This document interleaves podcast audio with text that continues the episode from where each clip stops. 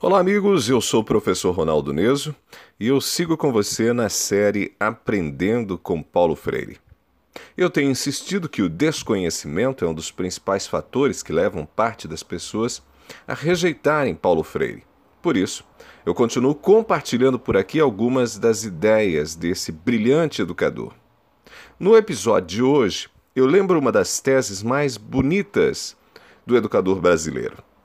Paulo Freire diz que ensinar exige estética e ética. O que isso quer dizer? Quer dizer que a prática educativa tem de ser, em si, um testemunho da decência e da pureza.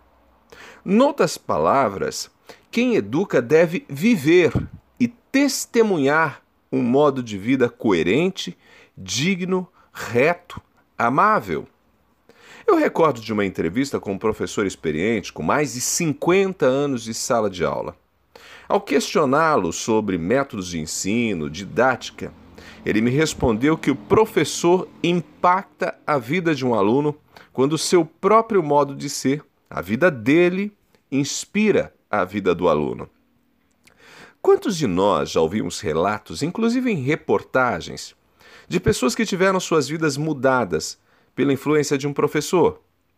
Alguém que lá atrás se importou, se interessou, amou aquele aluno a ponto de levá-lo a desejar aprender mais, a ter sonhos e lutar para torná-los realidade. A vida daquele professor também inspirava.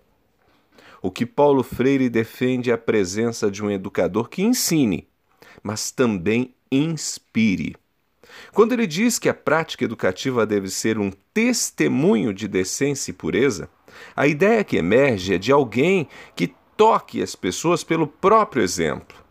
Paulo Freire fala de decência, de pureza, características nobres e que parecem em falta nas escolas e na sociedade em geral.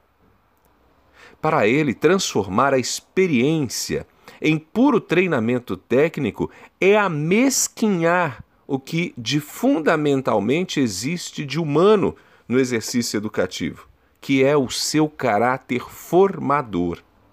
Na perspectiva de Paulo Freire, educar é formar, formar para a vida, formar gente de caráter, contribuir para uma formação ética. E isso começa no testemunho vivo da pureza e decência de um educador. Fantástico, não? Eu espero que você tenha gostado demais esse episódio de Aprendendo com Paulo Freire. Toda essa série está disponível para você no meu canal no Spotify e você também acompanha no ronaldoneso.com.